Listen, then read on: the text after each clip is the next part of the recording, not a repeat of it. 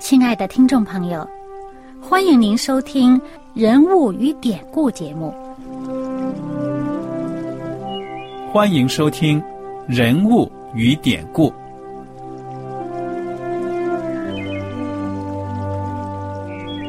听众朋友们，当你读圣经的时候，不知道有没有过这样的想法？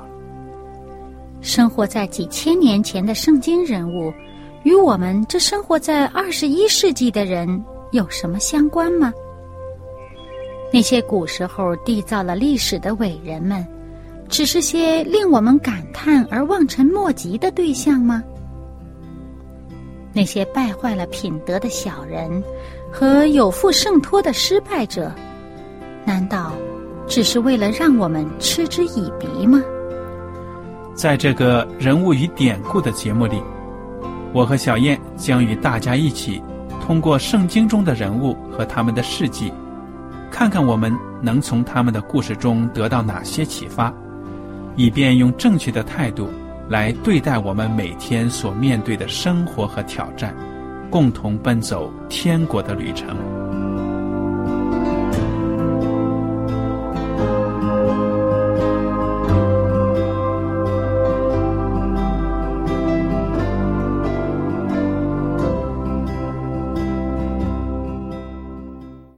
听众朋友们，你们好，我是艾德，我是小燕，大家好。很高兴又能跟您坐在一起来研究圣经当中的人物与典故。我们这一讲呢，接着来看马太福音第五章，耶稣基督在山上给众人的宝贵的教训。第十七节：莫想我来要废掉律法和先知，我来不是要废掉，乃是要成全。我实在告诉你们，就是到天地都废去了，律法的一点一划也不能废去，都要成全。所以，无论何人废掉这诫命中最小的一条，又教训人这样做，他在天国要称为最小的；但无论何人遵行这诫命，又教训人遵行，他在天国要称为大的。我告诉你们，你们的义若不胜于文士和法利赛人的义，断不能进天国。小燕，嗯耶稣基督这一段话呢，谈论的是律法。嗯我想当时的百姓啊，在法利赛人和文士的这种教导之下，已经对律法呢，可以说感觉到，哎呀，好累啊！嗯，这到底这律法是干什么的？哎，耶稣基督一来呢，发现他讲话呢很有权柄，而且呢跟法利赛人、文士合不来。讲的不一样。哎，那么耶稣基督是不是来到这个世界上，把这一切律法系统全都给废掉呢？我想呢，有些百姓呢心里面痒痒啊，哎呀，觉得如果真的是这样，太好了。但是没想到耶稣基督呢，在这里就说了：“莫想我来要废掉律法和先知，我来不是要废掉，乃是要成全。”说明啊，上帝的律法是有它的价值的，对不对啊？嗯，有它的功能还有作用的。要去掉的呢，不是上帝的律法，是人加上去的一些一些解说呀，呃，一些繁文缛节呀。，对呀，嗯，都是额外添上去的，嗯而不是上帝的本意。对，所以，我们看到这些法利赛人真的是处心积虑啊，要来解释上帝的律法，没想到简直就是画蛇添足，拖累了自己，也害了百姓。嗯那么耶稣基督说呢：“我来呢是要成全律法。”这句话呢更深的意思就是说呢，其实我们人在这个世界上呢都是罪人，我们常常的软弱，可以说呢对上帝的律法守也守不好，有的时候真的有这个心，但是这行出来呢却行不出，很人无。完人，人无完人嘛，对呀、就是想做好也没有办法，因为我们本来就已经缺失。对呀、那么在这种情况之下怎么办呢？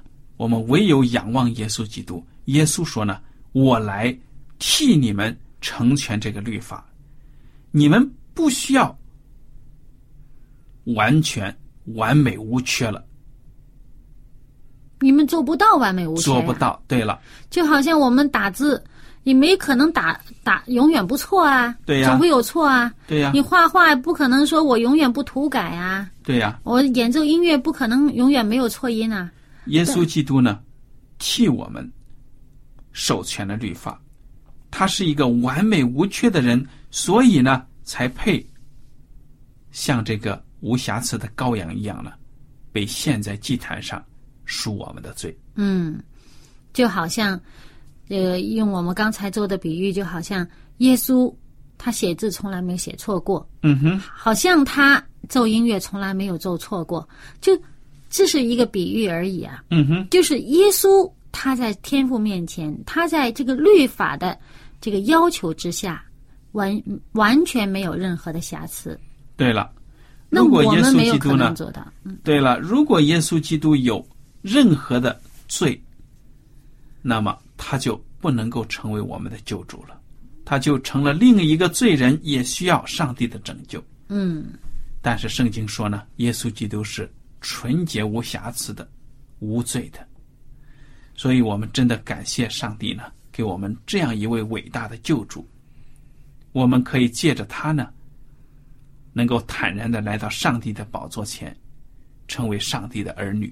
所以也就是借着耶稣基督他的成全，使得这个律法公义的要求以及天赋慈爱的本性合在一起，嗯哼，能够施加在我们身上。对了，你单是慈爱，你变成纵容犯罪也不可以。嗯，那你单是有公义，那么欠缺的怜悯、嗯，赦罪之恩，欠缺了这些，那人都要灭亡了。对了，那也就是因为耶稣在他身上，上帝的公义和慈爱合而为一，嗯，为我们成全了律法的要求，也成为上帝的这个恩典，来拯救我们。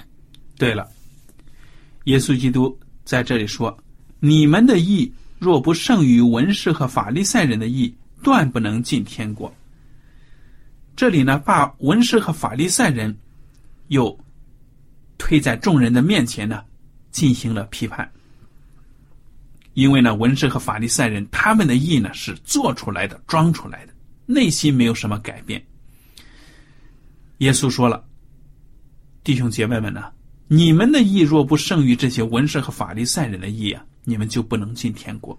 所以你们要超越这些文士和法利赛人的行为，他们做出来的呢，是他们按照自己的心意呢，通过自己的努力呢，按照自己的方法，以为上帝喜欢这样。那么你们怎么超越呢？其实。这下面剩余具体的，对了，剩余文士和法利赛人的意呢，那就是耶稣的意了。嗯，你接受了我，接受了耶稣，你就可以说呢，在上帝的眼里呢，就是完美无缺的。可能在当时的听众听来呢，哇，法利赛人他们守着律法，好像守着着啊，做的做的这么累了，我们怎么可能超越他呢？下面除了耶稣说了，你借着我，借着相信我来超越他们之外，耶稣告诉他们具体要怎么样做，就在下面所讲的。好，我们来看看第二十一节，二十一节到二十六节呢，有个小标题说是“论发怒”。我来读一下。这是其中一部分呢。对了，你们听见有吩咐古人的话，说不可杀人，又说凡杀人的难免受审判。只是我告诉你们，凡向弟兄动怒的，难免受审判；凡骂弟兄是拉家的，难免公会的审断；凡骂弟兄是魔力的，难免地狱的火。所以，你在祭坛上献礼物的时候，若想起弟兄向你怀怨，就把礼物留在坛前，先去同弟兄和好，然后来献礼物。你同告你的对头还在路上，就赶紧与他和稀，恐怕他把你送给审判官，审判官交付衙役，你就下在监里了。我实在告诉你，若有一文钱没有还清，你断不能从那里出来。这怎么讲？就是不准杀人，对了，这个大家都明白。对呀、我没杀人呢，没几个人敢杀人的。杀人犯毕竟是社会当中的极少数人，对不对啊、对，但是耶稣告诉我们说什么？你什么情况下你要超过这些超越于法利赛人和文士呢？就是害人之心也是杀人了。对了，甚至骂人家什么拉加魔力啊，其实都是笨蛋、傻瓜，什么很不好的词用来骂弟兄。你骂这些脏话呢，你就已经是将来就是要受审判的了。因为你就说，如果我们引申一点想一想的话呢，恐怕就是你心里边儿这种恶毒嗯，对你的弟兄啊，你心里边的这种怨恨，本身已经使你的这个，已经使对方，嗯比如说名誉受损呐、或者呃，使他某一些这个受伤害呀，你本身也是属于在这个呃伤人、害人这一个范畴之内了。嗯，好，我们看到呢，耶稣基督讲的很具体了。哎，你到这个祭坛上去献礼物的时候，献祭的时候，想取悦上帝的时候，你想想你啊，得罪你的弟兄，有没有跟他和好啊？不要带着一种恶毒、苦毒的那种仇恨去献祭，对不对呀？嗯上帝已经告诉过人了，我不喜悦祭祀，我更喜悦呢连续连续。你为什么要献祭？是因为自己做的不好，所以呢求上帝饶恕。但是你明知道举手自劳的可以做得好的，你不去做，偏偏呢就杀一只动物来为自己赎罪。上帝说呢，你何不就把这个动物先放在一边，你去呢跟别人和好，尽自己的本分，对不对呀、嗯。所以耶稣基督讲的这个呢，非常的实用，不是说呢像法利赛人或者什么他们讲的，哎呀，犯罪就犯罪了，反正我就是再去献祭赎罪就好了。耶稣说，你这个完全可以不去犯的错，你为什么要去犯呢？对不对呀、嗯难道上帝就是看着要你的这个祭物吗？上帝更希望你是一个做正确选择的人。那么对我们现在来讲，虽然不需要杀动物，不需要献祭了，但是我们做基督徒，我们想讨上帝的喜悦。当你祷告、寻求上帝、希望讨上帝喜悦的时候，要想想上帝喜悦我们什么？嗯哼。你应该做些什么是上帝所喜悦的？而且我们每一次犯了错呢，求上帝饶恕的时候，都是耶稣基督的血为我们洗净的。所以呢，我们怎么能让耶稣基督的血无辜的白白的流呢？对不对呀、所以有的时候明知故犯，的确是很伤上帝的心的。嗯那么这里面也有一个例子，耶稣基督说了：“哎，有人告你啊，打官司的时候，你还不赶快认错，跟人家和解了，对不对啊？免得在官司那里呢，更加的后果严重。”这里的意思呢，其实我讲到呢，我体会到好像是错本来就在你自己，别人来告你了，你还不赶快去跟人家和好认错，嗯，所以知错不改呀、那后果是很严重的。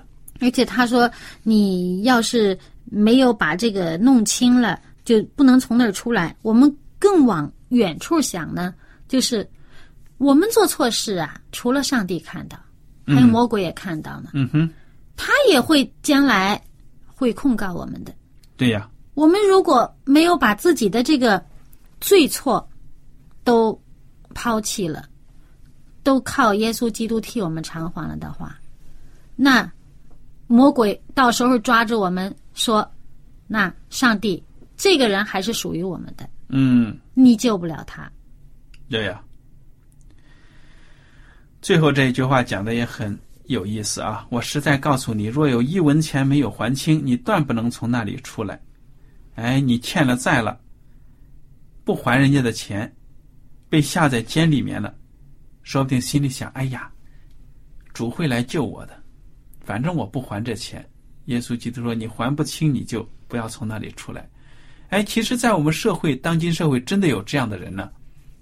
哎呀，耶稣快来了，这个世界要灭亡了，我就贷款呐，借钱呐，用信用卡随便的消费呀，欠点债没事不一定哪天主来了，这钱就不用还了。哎呦，这种，那当然了，有的人就这样子，恶心，得过且过嘛，反正这世界大乱了，到时候说不定，嘿，不用还了。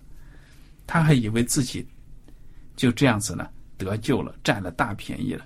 其实耶稣基督说：“你做人就是要诚实的，对不对？”嗯，我就想到在这个四川地震的期间呢，报上有这样的一个报道：这位弟兄呢，他被这个倒下的房屋压在了废墟当中。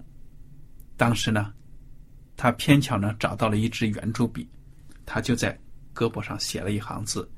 我欠王某某三千元。后来被救出来了，人看到他胳膊上写的字，他说：“我真的欠王弟兄三千块钱。我以为我可能得不了救了，我死了，我不能欠着再离开这个世界呀。”嗯，所以这个故事讲出来呢，很多人都很感动，说这个人呢诚信，简直是让人佩服。嗯，因为如果他一死了，没有借条，那有的时候，人借钱真的是没有借条的，弟兄之间互相的周济一下帮忙，没想到这样事情发生了，那找谁去？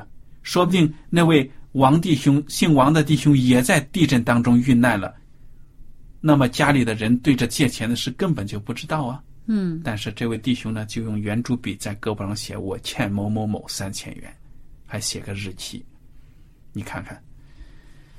所以我觉得，做人呢一定要诚实，特别是基督徒。愿主呢能够帮助我们每一个人，能够用我们的诚信呢，在这个社会上显出基督徒的不同来，能够改良社会的风气。嗯。好了，接下来第二十七节。嗯，另一个方面了。律法的另一个方面了。对了，我来读一下：你们听见有话说不可奸淫，只是我告诉你们，凡看见妇女就动淫念的，这人心里已经与他犯奸淫了。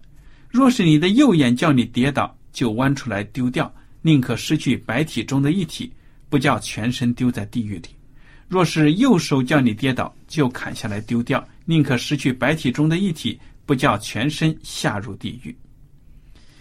你看这个百姓啊，他们所想象的、听到的，他们以为啊，哎呀，不可杀人就是别去拿刀子、拿斧子啊去砍人家，这就是不是不不可杀人了。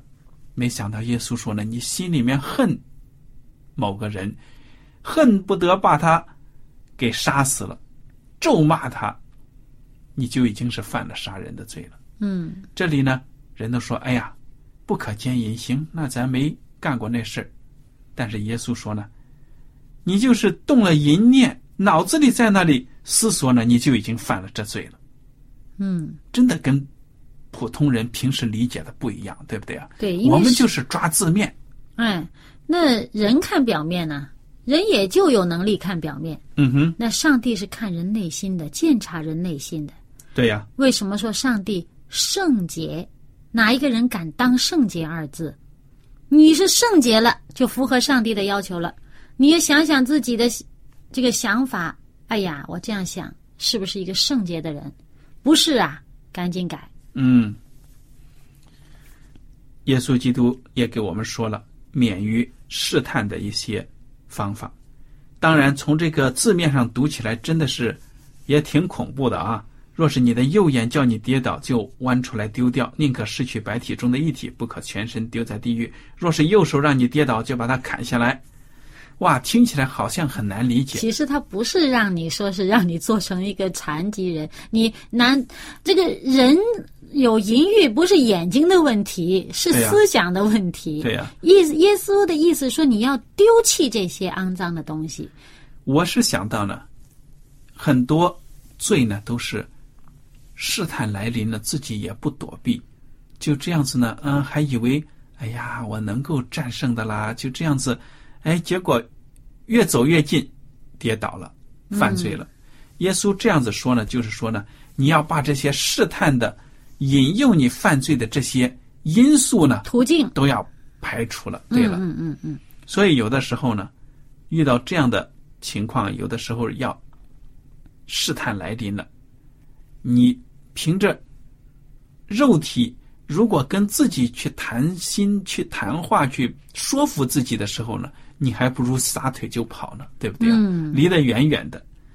所以耶稣基督说呢，千万不要让你的右眼，让你的左眼，让你的左手或者右手、左脚、右脚身体的哪一部分，意思就说呢，自己不要给自己造成机会，对了，提供犯罪的机会。对了，所以这个大意呢就是这样子。希望大家呢不要走极端。你真的是把自己的眼弯下来了，手砍断了，脚也砍断，那你在这个世界上难道就圣洁了吗？对不对呀、并不是靠着这种极端的这方法。污秽在脑子里啊。对呀、还是有的。好了，我们看看第三十一节啊，这里是谈论到离婚的问题。又有话说：人若休妻，就当给他休书。只是我告诉你们，凡休妻的，若不是为淫乱的缘故，就是叫他做淫妇了。人若娶这被休的妇人，也是犯奸淫了。这是个很现实的问题啊。因为那时现在这个候太随便了，休妻。我想那个时候再随便也不如我们，也没有我们现在这个社会随便，对不对啊？那个时候毕竟还是保守的。嗯。那么当时的人呢，的确是休妻，由于种种原因呢休妻，甚至说这个犹太人因为妻子做饭呢烧糊了，不满意呢就把妻子休掉。哎，好像还名正言顺。你看看，我还正儿八经的写了一封休书呢。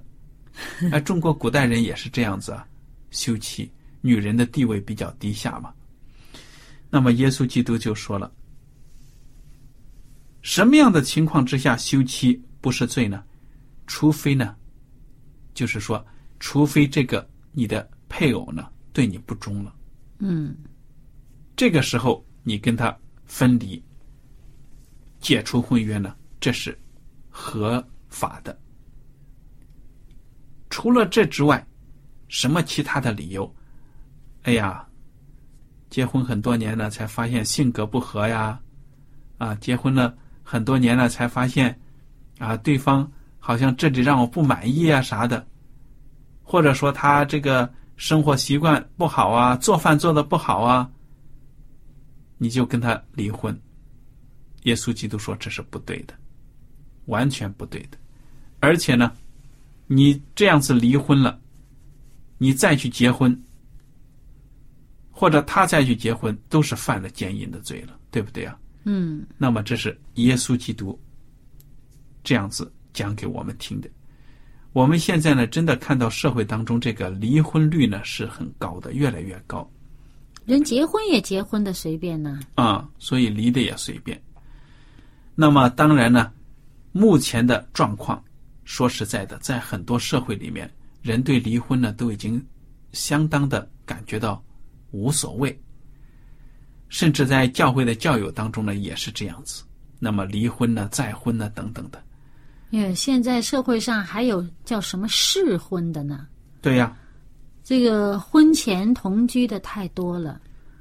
那么这个呢，不是我们现在所讲的这个题目当中的一个。当然呢，很明显的，就是没有信主的人都知道呢，这种婚姻之外的这种性行为呢，就是不合法的，嗯败坏道德的。嗯那么基督徒呢，更明白上帝不喜悦这样子，因为呢，婚姻是很神圣的。我们所现在所谈论的就是这个离婚的问题。的确，在很多社会呢，离婚也普遍了，教会里离婚的人也多了。我们也没有像以前一样就说呢，哎呀，按照圣经的教导，离婚呢没有合法的理由离婚的。说实在的，就是在道德上呢有了欠缺了，甚至呢教会要采取一些这个纪律处分的措施了。当然，大家要记住，这个“合法”这两个字呢，指的是合乎上帝的法度，而不是人间的这个法度。嗯，其实呢，不管人对这个看法是怎么样，呃，时代的转变呐，文化的转变呐，呃，背景不同啦，呃，怎么样变迁，人怎么变，上帝的法度始终如一的。嗯。上帝的要求是不会变的，不会因为你这个民族不同了，你的地方不同了，时代不同了，上帝的法度就改变了。上帝法度是不会变的。对呀。所以我们要首先要考虑的是，我们自己的心在上帝面前能不能够站得住。嗯哼。如果我们所做的决定、所做的事，在社会上，在法律下都合法，教友教会都觉得哎呀没有什么关系吧。但是你衡量衡量，上帝是不是看你这个是过得去的？嗯，因为上帝的法度没有改变。对呀。还有呢，就是说呢，上帝的法律，它的原则呢，在世界各地都应该是通用的。嗯，如果我们的民族的。习俗文化的习俗啊，跟上帝的律法有冲突呢，我们就应该用上帝的律法来改变我们的社会风气，对不对啊？嗯。所以基督徒在这个时候呢，就显出你是社会的盐，还是社会的光。嗯。那么，真的把这个盐和光的功能发挥出来呢，就能改变社会了。对啊，你看大家都知道的，呃，那个呃，以前有一些民野蛮民族，有些什么。杀人呐，吃人的，在他们那个习俗，在他们文化当中，这个是天经地义啊。对呀。但是，上帝的法度不容许这样。对呀。那那些人接受了基督以后，就不再有这样的陋习了。对呀。不说更远的了，就说这个美国吧，在这个十九世纪中期的时候，到那个时候还是奴隶制呢。以为贩卖奴隶呢都是天经地义呢，甚至有的奴隶主，人家也从圣经找出什么经文来证明可以。其实呢，这都是人自己在利用上帝的话语呢，给自己找借口。对了，后来人意识到呢，不能够这样对待弟兄。基督徒起来呢，就把这个奴隶制废除了。嗯，那么这也是社会的进步，都是上帝的光呢。照亮了社会的阴暗面呢，大家就改变了。我们今天的时间呢，到此就结束了。您如果有什么问题和想法，欢迎您写信来。好了，爱德小燕呢，感谢您今天的收听，愿上帝赐福你们。我们下次节目再会。再会。喜欢今天的节目吗？若是您错过了精彩的部分，想再听一次。可以在网上重温，我们的网址是 x i w a n g r a d i o，希望 radio，或是找望福村也可以找到。记得把好东西介绍给您的朋友，与他一起收听。